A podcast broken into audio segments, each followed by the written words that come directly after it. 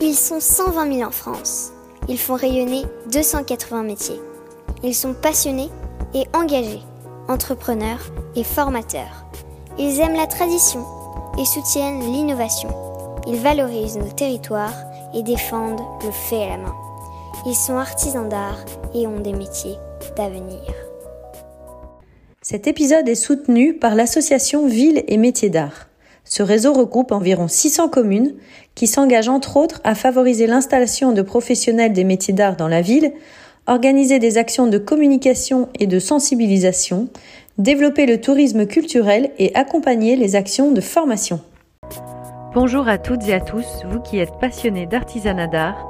Je suis Odoguet et vous écoutez le podcast Voix de Artisans d'avenir. Avec Philippe Azet, nous avons créé Artisans d'avenir pour que l'artisanat d'art fasse de nouveau partie de notre quotidien. Nous accompagnons les artisans d'art et futurs artisans dans la construction de leurs projets, de l'orientation au développement de leur entreprise. C'est pourquoi nous invitons des artisans d'art à nous faire découvrir leurs réussites, leurs erreurs, leurs astuces de tous les jours et leurs défis de toute une vie. Un dialogue en toute transparence pour que l'aventure entrepreneuriale des uns puisse éclairer et inspirer celle des autres. Pour vous inscrire à nos événements ou pour suivre notre actualité, nos entretiens, nos témoignages écrits, nos ateliers de mentorat, abonnez-vous à nos pages Artisans d'avenir sur Instagram, Facebook et LinkedIn. Le sujet qui nous intéresse aujourd'hui, c'est la thématique de la propriété intellectuelle. Le sujet est particulièrement intéressant dans un secteur où la création est intimement liée à la personne créatrice. Donc connaître les droits apportés par la protection juridique permet aussi de juger si c'est nécessaire d'y avoir recours. Nous avons la chance d'avoir avec nous deux artisanes. Nous avons Julie Saïd, qui est cofondatrice et créatrice des accessoires de Marie Liseron. Elle conçoit avec sa cousine Sidonie des pièces qui sont entièrement réalisées à la main, qui sont en porcelaine froide, en poudre de nacre et laiton écruit. Et nous avons Alice Hubert, qui elle est ciseleuse, créatrice de sa marque de bijoux Alice Hubert. Ces pièces sont fortes et décalées, elles conjuguent des savoir-faire et des techniques très variées, en métal et en émaux. Toutes les deux, Julie et Alice, ont été copiées et elles n'ont pas eu recours à des procédures, donc elles vont nous expliquer leurs réflexions. Et nous avons également Catherine Wynne, qui est avocate et spécialisée dans la propriété intellectuelle. Elle va nous éclairer sur les différents moyens de protéger sa marque. Mais laissons place maintenant à notre discussion. Pour commencer, euh, on va laisser témoigner Alice. Alice a un motif, particulièrement reconnaissable, c'est la bouche qui fume, qui est en bronze ciselé et doré à leur fin. Et je crois que c'est ce motif qui a fait l'objet d'une copie. Euh, Alice, tu peux peut-être nous expliquer comment tu t'en es aperçue et quelle a été ta réaction à ce moment-là? En fait, c'est effectivement une collection qui s'appelle la collection New Look, qui est vraiment autour de la bouche, effectivement. Il y a des bouches, des rouges à lèvres. Et il y en a une plus particulièrement qui a vraiment bien marché euh, quand je l'ai faite il y a quelques années, qui était une bouche avec une cigarette. Je suis pas dans mon atelier, donc j'ai pas, euh, j'ai pas pensé à en ramener une pour la, pour la montrer. Et, euh, et en fait, je me suis rendu compte à une période de vie un peu particulière, j'étais enceinte jusqu'aux yeux, donc j'étais pas très concentrée sur mon travail à ce moment-là. Enfin, j'étais concentrée sur autre chose plutôt. Et euh, je me suis rendu compte que qu'une autre marque en fait avait utilisé quasiment la même bouche, c'est-à-dire qu'elle était dessinée exactement de la même manière, mais sans la cigarette. Donc juste un détail avait été enlevé. Euh, et, euh, et, elle a été euh, utilisée avec, euh, enfin par cette marque et en faisant notamment de nombreuses collaborations euh, donc c'est quelqu'un qui était très en place et qui connaissait certainement beaucoup de monde, donc il y a eu beaucoup de visibilité. Un moment où moi j'ai pas pu trop me défendre, euh, donc du coup elle a effectivement pris la place dans le champ visuel des gens, c'est-à-dire que cette bouche est devenue très présente, la sienne, euh, et la mienne a été beaucoup moins vue à tel point qu'il y a des gens, effectivement, après coup, qui m'ont dit Ah oui, mais en voyant mon, euh, motif à moi, euh, m'ont dit euh, effectivement que j'avais copié cette personne-là, en fait. Ça m'a fait un peu mal au ventre. oui, c'est ça. Et du coup, quelle a été ta réaction et comment tu as, comment as essayé de te défendre? Alors, bah, c'était très difficile parce que, comme je vous dis, j'étais un peu occupée sur autre chose, donc je j'étais pas très concentrée. Je pense que si j'avais pas été dans cette période de vie euh, j'aurais pris mon couteau entre les dents et je, serais allée remuer ciel et terre pour faire quelque chose. là, c'était un peu difficile pour moi. Et donc, du coup, j'ai, je me suis renseignée auprès de plusieurs avocats, en fait, pour savoir ce qu'il était possible de faire, parce que le motif est très ressemblant, mais en même temps, c'était pas les mêmes techniques, c'était surtout un, un modèle, enfin les techniques utilisées n'étaient pas du tout les mêmes. Euh, ça a été un modèle dessiné plus que vraiment réalisé en bijoux comme moi je l'avais fait.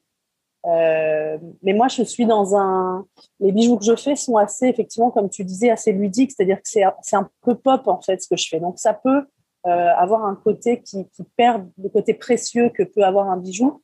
Donc les deux, les deux modèles se confondaient un peu. Euh, et, donc, tu veux euh, dire, donc tu veux dire que toi, tu avais créé ce motif, que toi, tu le déclinais en bijoux et que la personne qui t'avait copié, en fait, avait repris le motif sans le traduire avec ton savoir-faire. Voilà, exactement. On avait le même motif, mais avec deux savoir-faire très différents, en fait. Euh, et avec un détail qui n'était pas le même. Donc, c'est-à-dire qu'elle n'était pas vraiment sur du bijou et il y avait cette cigarette qui n'était pas là. Euh, et je me suis renseignée. Donc, il faut savoir aussi que ce motif, à la base, euh, je m'en suis rendu compte après coup, étonnamment, mais c'est un artiste du pop art qui s'appelle Tom Wesselman, en fait, qui l'avait fait en sculpture immense. Et j'ai découvert ces sculptures après avoir, euh, avoir fabriqué cette collection et développé cette collection. Je pense que j'avais vu cette image passer, en fait, que inconsciemment, je m'en étais inspirée. Donc, du coup, je me suis dit, le problème, c'est qu'effectivement, elle a pu avoir euh, la même inspiration que moi, en fait. Donc, du coup, c'était très délicat parce que le dessin n'était pas euh, complètement euh, ma création, en fait. C'était une réinterprétation déjà de ma part. Oui. donc, je ne je, je, savais pas trop quoi faire et les différents avocats que j'ai vus à l'époque m'avaient dit qu'effectivement, c'était 50-50, en fait, qu'il n'y avait ni un truc tout à fait noir, ni tout à fait blanc et qu'on savait pas trop ce que ça pouvait en découler. Euh, le truc, c'est que toute la collection a été copiée, en fait. Ce modèle qui était beaucoup vu, qui a été effectivement aussi le modèle très en vue euh, euh, de cette autre personne. mais après, j'avais fait des rouges à lèvres, elle a refait des rouges à lèvres, j'avais fait des toutes petites bouches, elle a refait des toutes petites bouches aussi. Donc, c'était vraiment tout l'ensemble de la collection. Oui, donc là, c'était moins, c'était plus une inspiration, c'était vraiment de la copie je, franchement, je n'arrive pas à, dire euh, très clairement que ça a été de la copie parce que je me dis que c'est euh, c'est une, personne qui a, je pense, vraiment les mêmes influences que moi, en fait, euh, les mêmes inspirations, et que du coup, on a peut-être eu les mêmes inspirations au même moment, en fait, et que ça s'est développé un peu, pas exactement au même moment, puisque moi, je l'ai fait quelques années avant. mais bon. Mais alors justement, à ce moment-là, donc tu disais que tu n'avais pas pu euh, réagir parce que tu n'étais pas dans la situation qui te permettait de le faire. Euh, est-ce que, et, mais pour autant, tu t'étais pas protégé au moment où tu avais lancé ces collections. Euh, qu'est-ce que tu t'es fait comme réflexion? Est-ce que tu as regretté de ne pas être protégé au sens juridique? Qu'est-ce que non, parce que j'ai pas regretté parce que je pense, alors peut-être que je me trompe et que Catherine me corrigera là-dessus. Euh, je pense que de protéger euh, euh, un motif, en fait, un modèle, c'est très compliqué parce qu'il suffit de quelques détails différents pour qu'en fait la protection ne serve à rien. Le, la protection que j'avais, cependant, c'est que j'avais eu beaucoup de parutions dans la presse de personnes qui les avaient portées, etc., euh, qui permettaient de dater qu'effectivement euh, moi, la mienne avait été vue et, existait avant que l'autre euh, apparaisse, en fait. Donc ça, ça me permettait d'avoir une protection. Euh, le seul truc, c'est qu'effectivement, ces images-là et, et que je peut-être, en fait, je pense que c'était plus une guerre de, de visibilité plutôt que juridique, en fait. D'accord. Pour ma part, je l'ai vu comme ça. Et, qu'est-ce qui s'est passé après? Eh ben, je me suis dit, enfin, une, personne qui m'a aidé à me lancer, enfin qui m'a convaincu de me lancer euh, dans ce métier, en fait, m'a dit, m'avait dit à l'époque, euh, de toute façon, les gens qui, euh, les créateurs, en fait, sont copiés à un moment donné. Donc, tu seras copié à un moment donné, mais comme tu es créatrice, bah, tu, tu passeras par dessus et tu feras d'autres choses. Donc, je me suis attachée à cette phrase-là que j'avais entendue à l'époque, et je me suis dit, bah effectivement, je suis créatrice, donc bon, bah c'est une période. Et en fait, j'ai fait un peu le dos rond et comme je vous dis, j'étais occupée surtout à autre chose, en fait, à tout connaître. Et, euh, et du coup, euh, je me suis dit que j'allais faire autre chose, mais ça a été très dur, très violent pour moi euh, de pas pouvoir réagir, de voir ça, de pas pouvoir réagir, de pas savoir comment réagir. Euh, et j'ai attendu euh, assez longtemps. J'ai fait d'autres choses, euh, mais à savoir que cette pièce, encore aujourd'hui, c'est la pièce que je vends le plus. En fait, c'est vraiment une pièce phare de ce que je fais. Donc c'était très difficile aussi de s'en détacher. Souvent, quand on a un modèle phare, on a beau faire plein d'autres choses, les gens ils attendent souvent cette pièce-là. D'accord. c'était un peu difficile de s'en de s'en sortir. Et les autres et les autres ont continué aussi à poursuivre leur motif ou, euh, ou alors pendant un temps elle a, elle a fait donc euh, cette marque a fait euh, plusieurs collaborations donc avec d'autres grandes marques donc il y a eu beaucoup de visibilité pendant pas mal de temps et puis plus rien.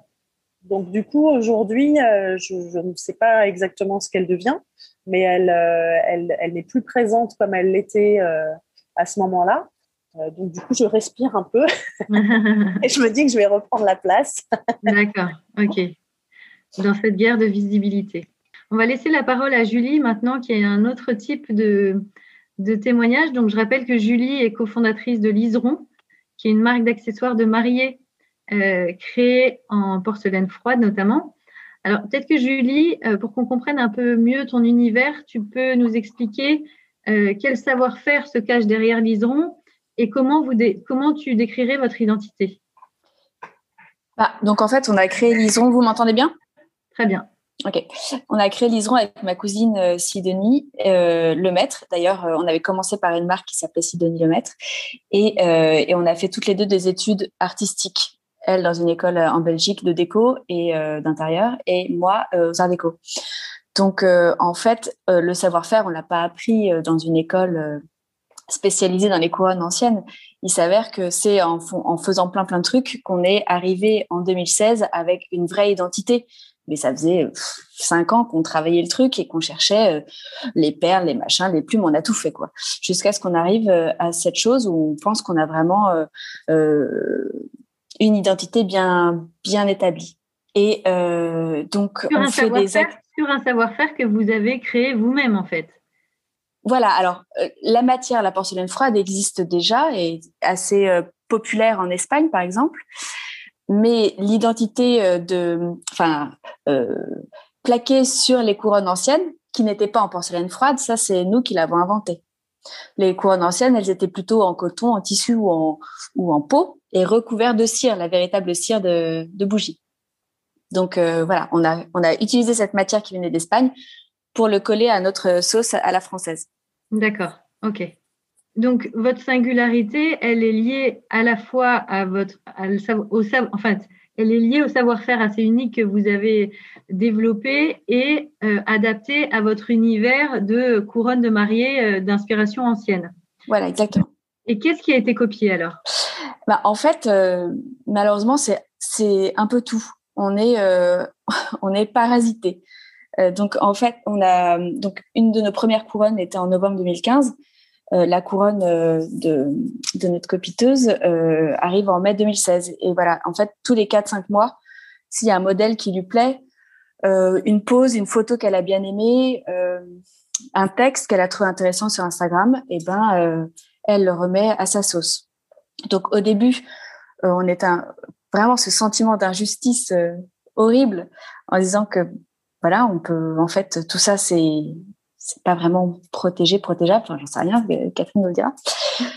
Mais euh, donc, on s'est envoyé quelques lettres et en fait, euh, petit à petit, elle grossit jusqu'à euh, cette année, enfin cette année, l'année dernière, où les gens nous confondent complètement. C'est-à-dire que toutes mes clientes à l'atelier, dont je demande des photos d'inspiration, il y a nous et elles, et elles voient pas la différence. Donc en fait, l'impact pour toi, euh, pour Liseron, d'avoir été copié, c'est un impact euh, directement sur vos ventes parce que vos clientes vous confondent. Oui, complètement. Et est-ce que tu as une idée de l'objectif qu'a cherché cette, marque en voulant vous, copier? Ah bah, je ne sais pas s'il y a un vrai objectif. En fait, euh, pour être tout à fait transparente, je l'avais repéré dès le départ. En fait, sa sœur se mariait et je voyais que sa sœur likait notre truc Instagram. À l'époque, en 2015-2016, on n'avait pas beaucoup d'abonnés, donc je voyais bien euh, que la fille likait, likait, puis d'un coup, elle like plus. Donc, euh, je, comme je suis un peu une fouine, je vais quand même regarder euh, ce que fait cette jeune fille. Je vois qu'elle s'est mariée avec une couronne d'inspiration, un peu liseron, mais très bien. Chacun fait comme il veut. Et en fait, six mois plus tard, elle lance une marque avec sa sœur. Comment ça s'est passé et comment ça se passe? Quelles sont les décisions que vous avez prises? Ouais. Bah, en fait, c'est plutôt en dents de. Euh, au début, on, est, on, on, lui a envoyé un petit mail pour la première, parce que la première couronne qu'elle a fait, c'était une, une, une, copie servile. Pour le coup, là, c'était du 100%. Il n'y a, rien à, y a rien à enlever, il n'y a rien à ajouter. Donc, euh, on lui a envoyé un petit mail pour lui, pour lui dire que ça, c'était pas, pas bon. Elle l'a retiré de son site. Donc ça montre déjà que voilà. Et, euh, et après, qu'est-ce qu'on a fait? Bah voilà, on passe par plein de plein de sentiments. Et en fait, elle a quand même essayé de se dégager de nous. Et, euh, je, tiens à la remercier parce qu'elle a essayé de faire des efforts. Elle a mis de la couleur, elle a fait des trucs roses, mais je pense que ça marchait pas du tout.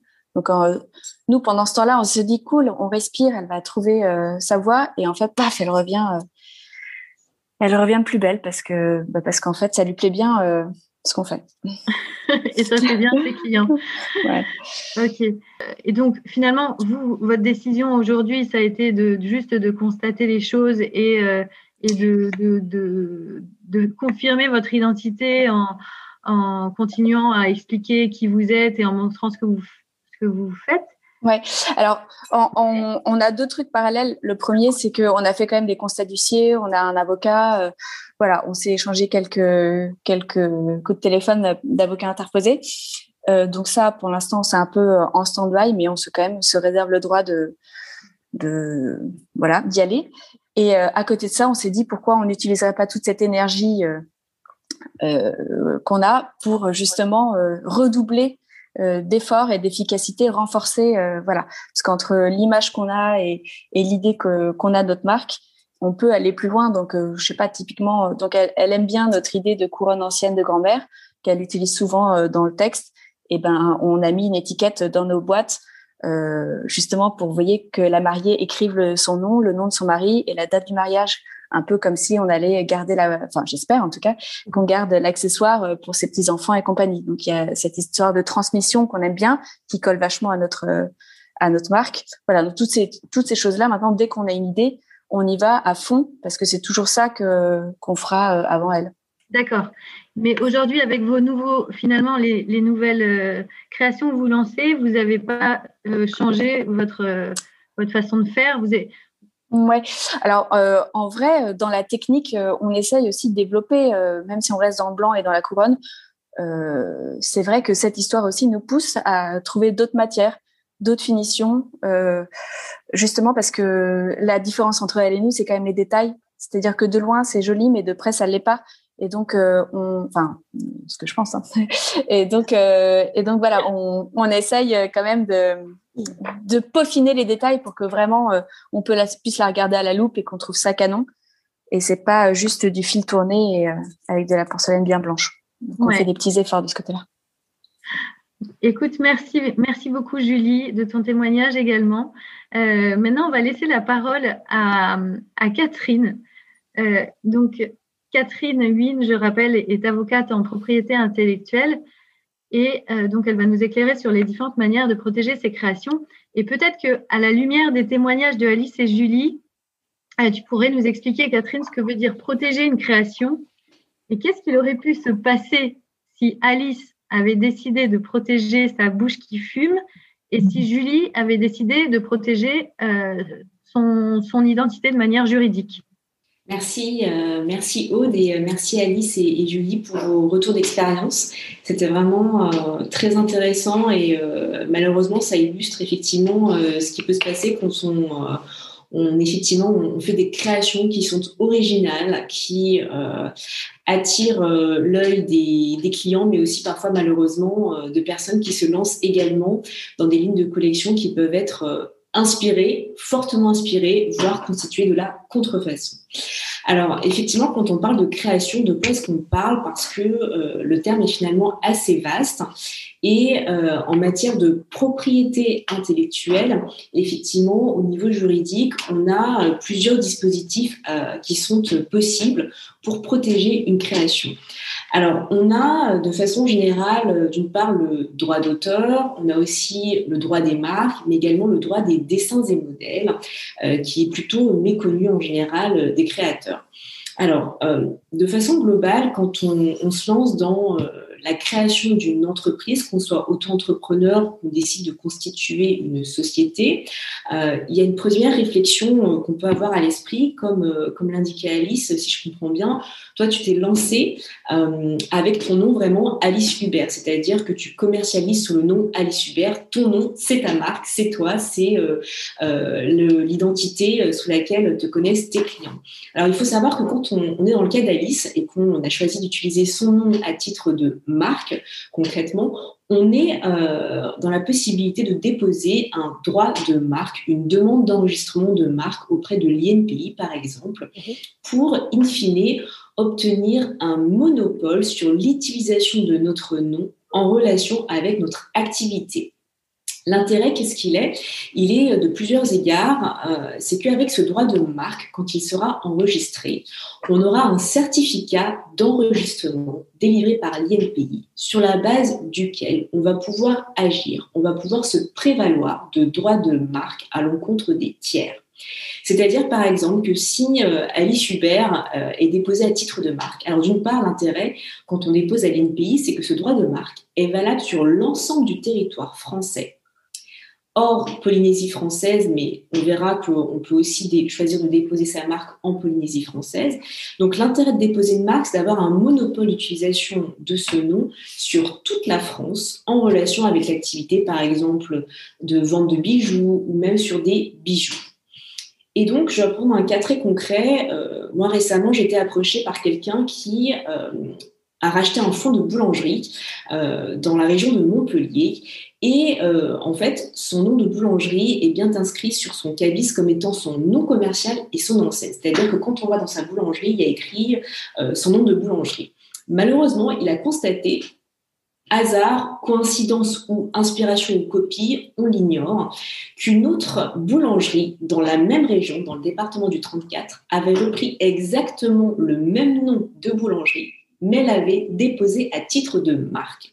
Et donc là, euh, effectivement, il est, euh, il est un peu sous le choc parce qu'il se dit, bon, il pense qu'il a été copié, euh, même si d'autres boulangers en France portent le même nom, mais il se trouve que c'est un grand hasard qu'effectivement, qu'au sein du même département, deux sociétés ont eu la, la, même idée que de trouver en fait le même nom. Et en fait, L'avantage finalement qu'a son concurrent, euh, c'est que son concurrent a déposé un droit de marque qui est donc valable sur l'ensemble du territoire français. Grâce à ce droit de marque, il va avoir la possibilité de demander à toute autre, à toute autre personne qui soit souhaite déposer un nom de marque, soit souhaite utiliser ce nom à titre de nom commercial, dans le cadre d'un nom de domaine, pour une même activité, il aura le droit de s'y opposer sur la base de son droit de marque. En revanche, mon client qui a euh, son nom commercial et son enseigne euh, qui avait été utilisé par lui bien avant le dépôt de marque adverse. Il continuera bien évidemment à pouvoir utiliser son nom commercial, mais seulement dans le territoire restreint euh, de là où il est connu. Donc là, voilà, premier avantage de déposer en tant que marque, c'est que vous avez des droits sur l'ensemble du territoire national et que grâce à ce droit qui est valable sur l'ensemble du territoire français, vous pouvez vous opposer à ce que toute autre personne qui serait postérieure à votre droit de marque l'utilise pour les mêmes produits et services que vous avez enregistrés. Donc vraiment, il y a, un grand intérêt à protéger à titre de marque. Autre type de marque que vous pouvez déposer, c'est tout simplement le nom d'une collection. Par exemple, si je prends l'exemple euh, d'Alice ou même de Julie, si au sein de vos différentes créations, que ce soit des couronnes ou même des bijoux, vous avez euh, un nom euh, de collection, même de gamme, si vous avez une gamme premium qui porte tel nom, par saison, vous avez euh, des noms de collection. Sachez que ces noms-là, euh, si vous avez vocation à les réutiliser dans le temps, vous pouvez les protéger à titre de marque. Et donc ça, euh, c'est le même intérêt que pour, que pour un nom sous lequel on décide de, de choisir et de développer son activité. Ce droit de marque, il est valable 10 ans et il est renouvelable tous les 10 ans et ce de façon indéfinie. C'est-à-dire que potentiellement, de façon indéfinie dans le temps, vous avez une exclusivité sur l'usage d'un nom, d'un logo associé à votre activité. Donc ça, c'est vraiment c'est quelque chose de très intéressant. Alors, autre type de, protection par les dessins et modèles. Oui, Aude, dis-moi si tu as une question. quel est le risque? Alors, le nom de marque, euh, euh, évidemment, euh, c'est indispensable de, de, protéger son nom de marque parce que beaucoup de parasitisme peut se. Euh, dans l'exemple de ta boulangerie, effectivement, on peut se trouver quand on utilise même savoir-faire, même nom de marque, évidemment, ça crée du parasitisme pour euh, le créateur. Mais euh, quel est l'intérêt de protéger aussi des noms de collection? Enfin, dans le cas de, petits artisanats, dans l'artisanat d'art, où souvent on a des petites entreprises unipersonnelles, est-ce que c'est vraiment indispensable de protéger des noms de collection? Quel est le risque qu'un artisan d'art pourrait encourir? Alors, si tu veux, quand on, choisit de protéger euh, un nom de collection à titre de marque, effectivement, comme tu dis, il faut y avoir intérêt parce que euh, cette marque, elle est valable 10 ans et possiblement indéfiniment. Et si par exemple vous avez un, nom de collection, un nom de gamme qui est très distinctif, très propre à ce que vous faites en tant que créateur, euh, par exemple, vous lancez un, nom de produit qui a vocation à être vraiment iconique, euh, je dis n'importe quoi. Euh, par exemple, euh, je prends dans le milieu de, la parfumerie, vous avez des, noms de parfums qui sont extrêmement iconiques et qui sont devenus intemporels et connus dans le monde entier. Si je prends par exemple le Chanel numéro 5, c'est déposé à titre de marque. alors peut-être que vous n'allez pas le savoir tout de suite quand vous allez créer votre marque, mais peut-être au fil du temps, vous allez voir l'intérêt peut-être de votre clientèle, l'intérêt des médias, et peut-être que cet intérêt va dépasser même les frontières de la France et donc là, vous pouvez sentir euh, que par cet intérêt de votre clientèle et par euh, vos prospects, qu'il y a euh, un intérêt finalement à avoir ce nom qui vous soit exclusif et exclusivement dédié par rapport à votre activité. Et ce qu'on va vouloir protéger par un droit de marque qui n'est, comme, pour, comme pour tout droit de dessin, de droit de propriété intellectuelle, c'est véritablement la valeur commerciale et aussi la valeur créative qu'il y a derrière. Effectivement, tout ça est lié. Et donc, par exemple, si aujourd'hui vous êtes simple créateur, euh, j'ai envie de dire euh, tout seul, peut-être que demain vous êtes amené à avoir euh, des partenariats, des gens peut-être à qui vous allez accorder le droit d'usage de cette marque. Et là, effectivement, il sera intéressant d'avoir ce droit de marque pour lequel vous allez accorder des licences d'autorisation d'usage à des tiers. Et donc là, avec une licence, par exemple, vous allez pouvoir monétiser, percevoir des redevances en contrepartie de l'utilisation euh, de votre marque que vous allez autoriser. Donc là aussi, c'est un autre intérêt. Euh, autre euh, droit de propriété intellectuelle qui peut être intéressant quand on a des, créations, que ce soit de l'ordre du dessin, de l'ornementation ou même de la forme d'un produit particulier, c'est la protection par dessin des modèles. C'est beaucoup moins connu que le droit de marque, mais ce n'est pas un droit qui est inintéressant et notamment pour des industries telles que celle de la mode ou même de la bijouterie qui ont vocation à renouveler de façon assez régulière la forme d'un produit ou euh, son design, son esthétisme. Et euh, en particulier, en France, il est un, droit de dessins et modèles qui est vraiment particulier et spécifique à notre territoire, qu'on appelle le dessin et modèle simplifié. Son intérêt, c'est que par un seul dépôt de dessins et modèles simplifiés, on va pouvoir intégrer jusqu'à 100 publications dans ce droit de dessin et modèles, sans que par ce dépôt, ceci soit immédiatement publié. C'est-à-dire que par exemple, un jour J, vous pouvez décider, voilà, j'ai fait des croquis de 100 euh, bijoux ou alors 100 euh, de couronnes et je souhaite euh, pouvoir un jour les protéger à titre de dessins et modèles, c'est-à-dire vraiment avoir un droit de propriété intellectuelle dessus. Je peux faire un dépôt auprès de l'INPI. Mais l'intérêt de ce dessins et modèles simplifié, c'est que personne ne sera au courant de la date à laquelle j'ai déposé aujourd'hui à l'INPI. Et peut-être six mois plus tard, un an plus tard, euh, un an et demi plus tard, je vois que tel produit, telle ornementation euh, provoque un grand intérêt auprès de ma clientèle ou euh, au sein de la presse, par exemple. Et donc, à ce moment-là, je vais décider de publier ce dessin et modèle avec l'avantage que la date de publication et in fine l'enregistrement va faire courir des droits sur ce dessin et modèle au jour du dépôt. Donc l'intérêt de ce dessin et modèle, c'est d'une part qu'il est conservé secret jusqu'à temps que j'ai décidé de la publication auprès de l'NPI. Et par ailleurs, je vais pouvoir avoir des droits enregistrés sur ce dessin et modèle qui remontent au jour du dépôt. Donc au jour, un jour qui est antérieur à, euh, je dirais, au succès de cette ornementation ou au succès de ce design. Alors, il faut savoir qu'un dessin et modèle, tout comme un, droit de marque, vous confère un monopole, c'est-à-dire une exclusivité d'utilisation de ce, euh, de ce dessin et modèle. Et contrairement à un droit de marque, ce dessin et modèle vous offre une protection sur n'importe quel produit et service. Si on reprend l'exemple euh, de Julie, euh, avec, comme elle disait, l'importance des détails sur une couronne, qui est aussi le fruit d'un savoir-faire, mais aussi d'une créativité qui est bien euh, spécifique à Julie et sa sœur, ce dessin, en fait, bien qu'il a vocation à être apposé aujourd'hui sur une couronne, si on le protège par dessins et modèles, si ce dessin est reproduit par quelqu'un d'autre, par exemple sur un gobelet, sur un verre, sur un meuble, on va pouvoir, sur la base de nos dessins et modèles, intenter une action à l'encontre de cette personne. Alors, en premier lieu, ça va être une lettre de mise en demeure, mais après, euh, ça peut éventuellement être une action en contrefaçon sur la base de ce dessin et modèle. Ça, c'est la première chose que, c'est la deuxième chose, pardon, que je souhaitais porter à votre attention. Euh, est-ce que tu peux dire quand tu déposes euh, le dessin et modèles, justement, jusqu'à quel degré de détail? Parce que quand tu regardes les, couronnes de Julie, il y a tellement de détails que finalement, tu, peux te demander euh, pour, ce, pour ce type de couronne, combien de modèles il faut déposer pour arriver à être protégé mm-hmm. sur ces modèles-là? Alors, euh, à titre personnel, je n'ai pas encore pu prendre connaissance euh, des créations de Julie, mais euh, je vais m'y atteler parce que ça a l'air extrêmement beau ce que tu fais, hein, ainsi que Alice. avec plaisir, je, regarderai vos, vos créations. alors, effectivement, c'est une question très pertinente de savoir qu'est-ce qu'on protège quand ton ornementation est peut-être constituée de différents types d'ornementation.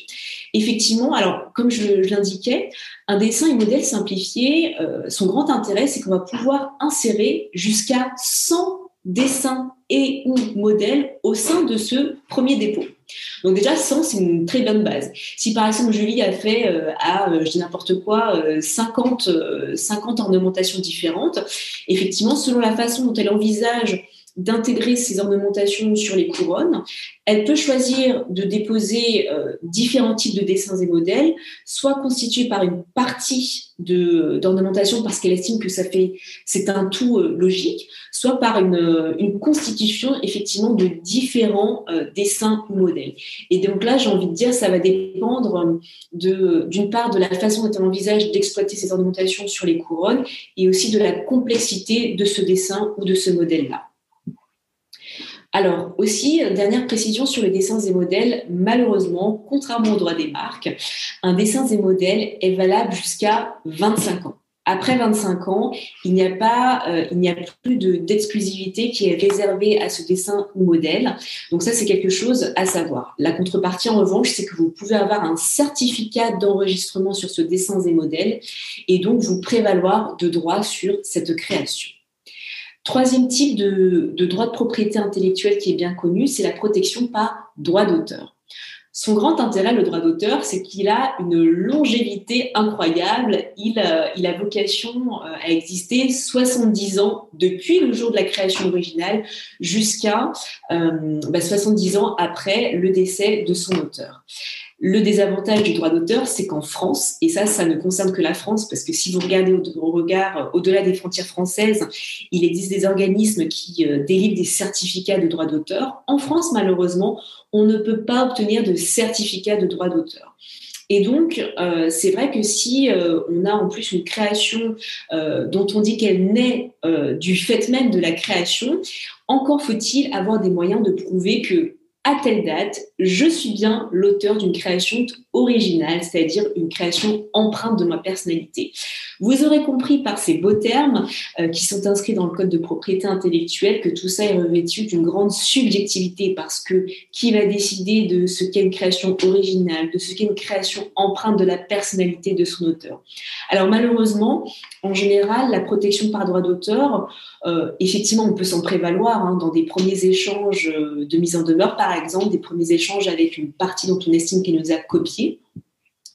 Mais euh, de façon générale, c'est devant les tribunaux, dans le cadre d'un contentieux, qu'on va devoir expliciter, démontrer l'originalité de sa création. Et donc, euh, vous aurez aussi bien compris, euh, vous, vous l'aurez bien compris, on ne souhaite pas en venir jusque-là parce que c'est beaucoup de temps, beaucoup d'énergie à combattre et à expliquer l'originalité de sa création. Alors pour ça, on a des moyens. On a des moyens de faire état de sa création et de l'originalité de sa création au premier titre desquels, euh, la bien connue, c'est l'enveloppe solo qu'on peut déposer à l'INPI, qui consiste, alors aujourd'hui on peut la déposer en ligne euh, ou bien euh, par enveloppe papier, ça consiste à déposer au sein d'une enveloppe le fruit de notre création par une image ou par un fichier où on va faire état que à tel jour, telle date, j'ai créé telle chose. Ça, c'est la première, euh, la première preuve qu'on peut se faire à soi-même. Et puis, euh, va garder un exemplaire de cette enveloppe et moi-même, je serai détenteur d'une enveloppe solo que je ne vais jamais ouvrir, sauf en cas de besoin, si euh, dans le cadre d'un litige, j'ai besoin de faire preuve que à telle date, j'ai bien été l'auteur de telle création. Autre moyen de preuve, euh, il y a aussi la lettre recommandée avec accusé de réception qu'on peut faire à soi-même, qui est aussi l'équivalent d'une lettre, d'une enveloppe solo, euh, qu'on va devoir garder à soi-même en ayant l'esprit qu'est-ce qu'on a mis dans cette lettre recommandée avec accusé de réception. Hein, euh, donc ça demande un peu de gestion administrative, peut-être d'avoir un tableau Excel où on sait précisément quel type de création s'est envoyé à soi-même. Il existe aussi des moyens plus digitaux aujourd'hui qui existent, qui sont assez intéressants, qui utilisent la technologie dite blockchain.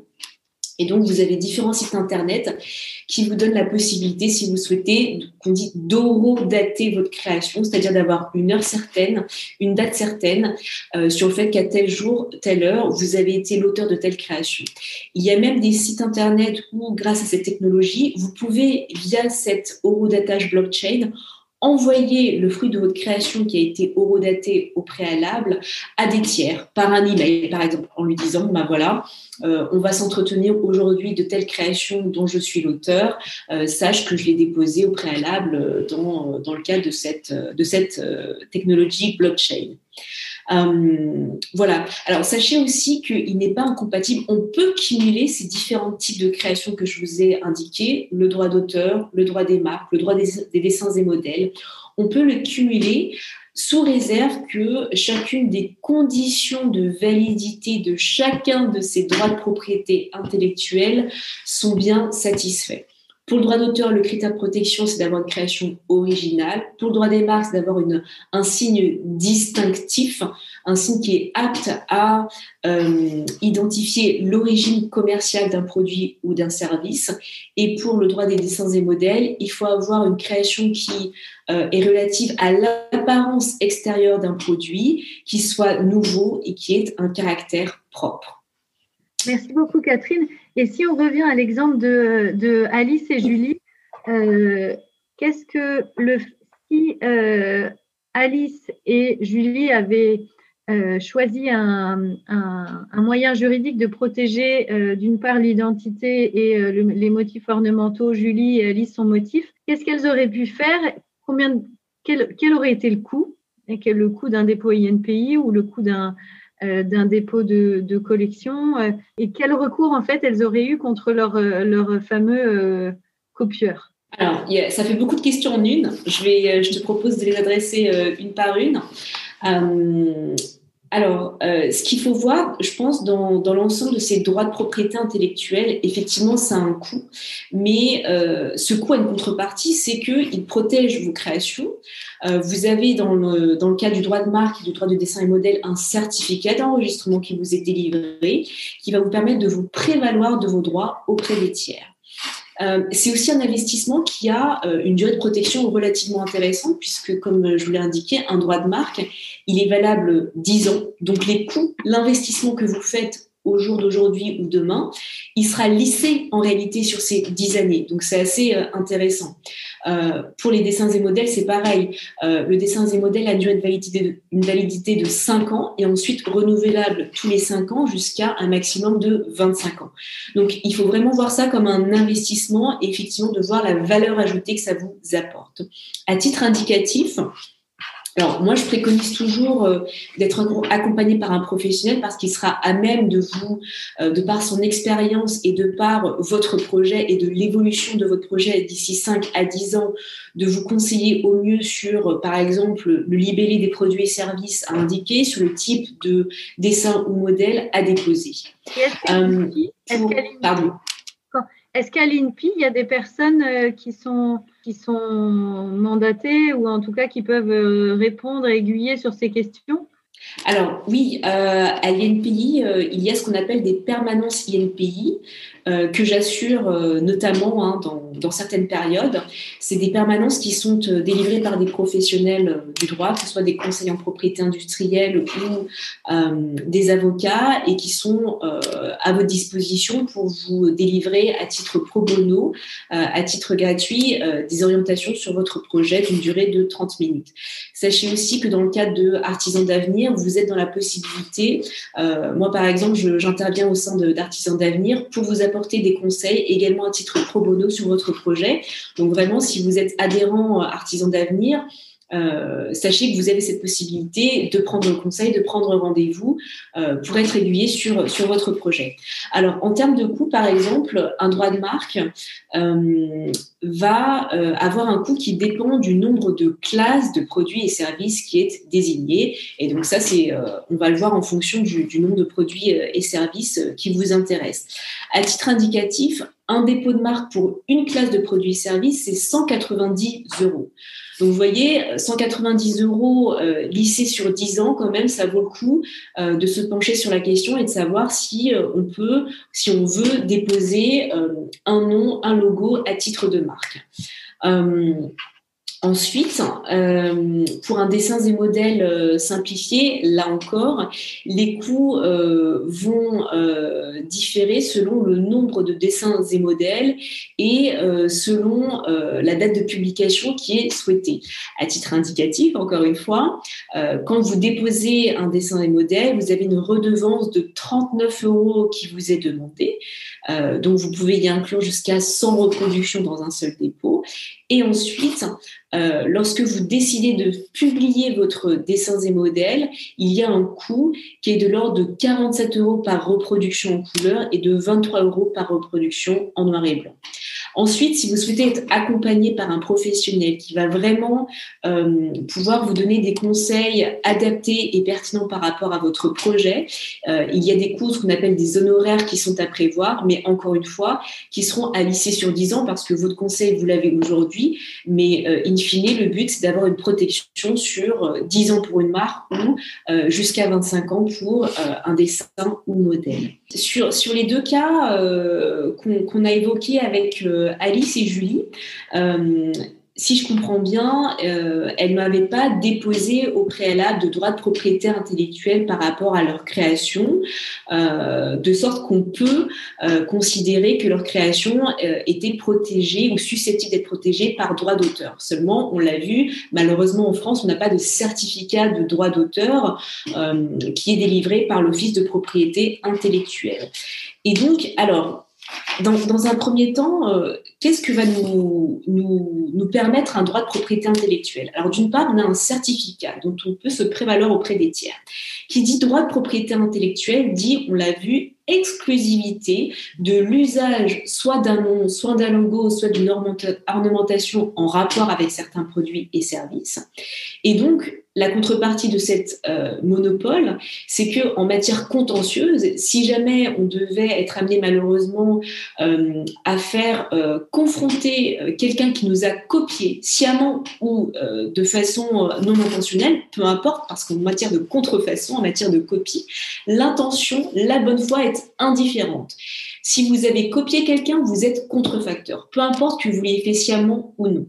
Et donc, si on a un droit de propriété intellectuelle, la personne est de facto contrefacteur, ce qui engage sa responsabilité au regard, euh, d'une part, du plan civil.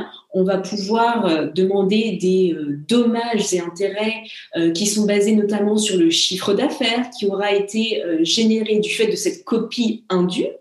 Euh, on va pouvoir notamment demander la destruction euh, des produits et services contrefaisants et aussi la publication éventuelle du jugement qu'on aura obtenu auprès du tribunal. Bien avant cela, on espère bien sûr qu'on n'aura pas arrivé euh, à saisir un tribunal, mais rien que par une lettre de mise en demeure, par exemple, faite sur, par un avocat, vous avez menacé la personne, bien évidemment, en vous prévalant de vos droits de propriété intellectuelle. C'est inacceptable en tant que créateur euh, d'être copié sans bourse déliée par quelqu'un. Et donc là, euh, les certificats de marque, de dessins et modèles, par exemple, euh, ne vont faire que renforcer vos droits sur vos créations et ce de façon incontestée. Par ailleurs, si vous n'avez pas protégé vos droits par, par des certificats de, propriété intellectuelle, il n'en demeure pas moins que, comme on disait, il y a des notions de concurrence déloyale, de parasitisme qui sont éminemment importantes et qui sont à la disposition de toute personne, euh, que l'on soit créateur d'une création originale ou non, euh, qui est en fait, qui subit de la part d'un concurrent, ou même sans que cette personne soit un concurrent, qui subit de la personne de quelqu'un un comportement qui résulterait d'une copie sans bourse déliée euh, de nos créations. Et ça, évidemment, c'est inacceptable. Si euh, par, cette, euh, par cette copie, cette personne a tout simplement imité ou s'est immiscée dans votre sillage sans bourse déliée, selon les circonstances, vous pouvez bien évidemment faire état euh, de ces fondements juridiques et euh, de cette responsabilité, de cet agissement qui engage la responsabilité civile de cette personne parce qu'elle a commis une faute qui vous cause un préjudice. Euh, qui résulte dans le cas de Julie, comme elle l'a bien dit, les clients confondait les deux marques. Et ça, ce n'est pas acceptable. Ce risque de confusion-là, il n'est pas acceptable quand on est créateur. Euh, on peut évidemment s'en prévaloir sur le terrain de la concurrence déloyale, donc en faisant jouer la responsabilité civile de la personne qui nous a copié, euh, sur le terrain aussi du parasitisme, mais aussi sur le terrain de, euh, des droits de propriété intellectuelle. Et tout cela, tous ces différents fondements-là, on peut les cumuler le cas échéant euh, si les conditions juridiques sont satisfaites dans, chacun de ces cas. Alors moi, je, me permets d'intervenir, pardon. En fait, moi, au moment, il y a très longtemps, quand j'ai commencé, que je me suis intéressée effectivement à ces protections, en fait, alors, je, n'ai pas souvenir de la protection dessins et modèles de l'époque. Je me souviens de l'enveloppe solo notamment. Et en fait, euh, on m'avait dit que comme j'avais eu des parutions euh, dans la presse, donc dans des magazines euh, en vue, ça pouvait servir en fait de, de preuve, comme l'enveloppe solo ou le recommandé, ça pouvait servir de preuve en fait d'antériorité. après, finalement, que j'ai fait ces, ces, protections ou que j'ai ces, en fait, j'avais ces parutions, donc j'aurais pu faire quelque chose avec ces parutions, mais c'est tout ce qui se passe derrière euh, qui est assez compliqué parce que ça, ça demande beaucoup d'énergie et aussi euh, de l'argent investi. Euh, et du temps. Et, et, beaucoup de temps, ouais, de l'énergie et du temps, ouais, ouais. Euh, et du coup, c'est vrai que moi, j'avais je, je, un peu les, les, les, armes pour me défendre, euh, mais ça me paraissait trop énorme et trop compliqué. J'avais l'impression que même s'il y avait une décision de justice, ça n'aurait pas, euh, ça n'aurait pas euh, réparé ce que j'avais subi en fait. À quel titre? Au niveau euh, moral plutôt? Ou même au niveau financier euh? Oui, moral, ça c'est un, grand coup effectivement. Alors sachez que, ouais. Oui, allez-y, je vous en prie. Pardon. Moral, c'est sûr, mais c'est aussi effectivement un peu comme euh, comme pour Liseron en fait où, où, on confond les on confond les marques en fait moi on est venu me dire beaucoup de fois euh, que j'avais copié cette autre marque en hmm. fait alors que c'était plutôt l'inverse Ouais, non, non. Mais ah, effectivement, euh, le préjudice moral est certain quand on est copié, bien évidemment. Euh, sachez que euh, en matière de contrefaçon, il est expressément pris en compte par les textes au titre de la réparation du dommage subi. Donc, dans l'hypothèse où, par exemple, cette histoire serait allée devant les tribunaux et qu'on aurait demandé des chefs de, de réparation, le préjudice moral est réparé de façon distinct du préjudice qui est économique, qui résulte du fait que la personne a généré des bénéfices en euh, copiant vos créations. Mhm. Alors après, sur le, par rapport à est-ce que euh, l'intérêt de développer une enveloppe, de déposer une enveloppe solo quand on a des parutions euh, de presse, qui a été votre cas heureusement, et, effectivement c'est une très très bonne chose et c'est très pertinent comme, comme question, donc je vous remercie de, de l'avoir soulevé. Euh, alors, sur, sur les articles de presse, effectivement, quand on a euh, la chance et l'opportunité euh, de, de, bénéficier d'une couverture de presse, c'est effectivement c'est parfait. c'est très très bien de, de, pouvoir bénéficier de cela et de les conserver par conséquent. L'idée, effectivement, c'est d'avoir alors de conserver des copies, une copie papier, de le numériser avec bien la couverture, donc qui va faire preuve de la date de parution du magazine et puis de l'article de presse où on a euh, les visuels de nos produits. Malheureusement, il peut arriver qu'un article de presse ou, euh, ou d'autres articles dans la presse ne peuvent, peuvent ne pas suffire pour prouver l'antériorité sur une création. Pourquoi? Si je prends l'exemple justement de, vos créations de bijoux, mhm. euh, vous avez différents types de créations de bijoux.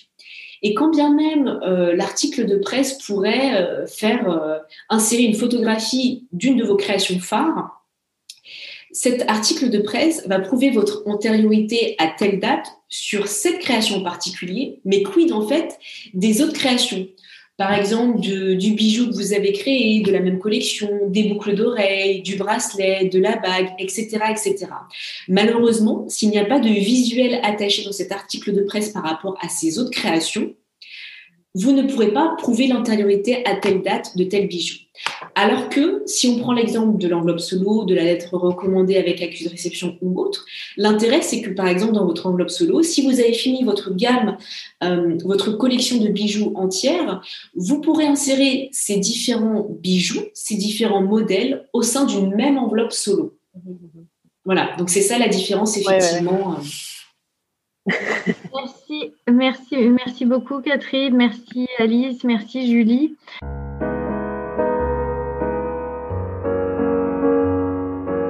Et voilà, c'est terminé pour aujourd'hui. Nous espérons que vous avez passé un bon moment enrichissant.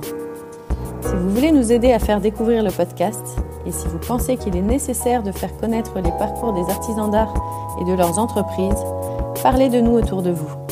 S'il vous reste maintenant encore 30 petites secondes, notez ce podcast avec 5 étoiles sur la plateforme d'écoute que vous utilisez.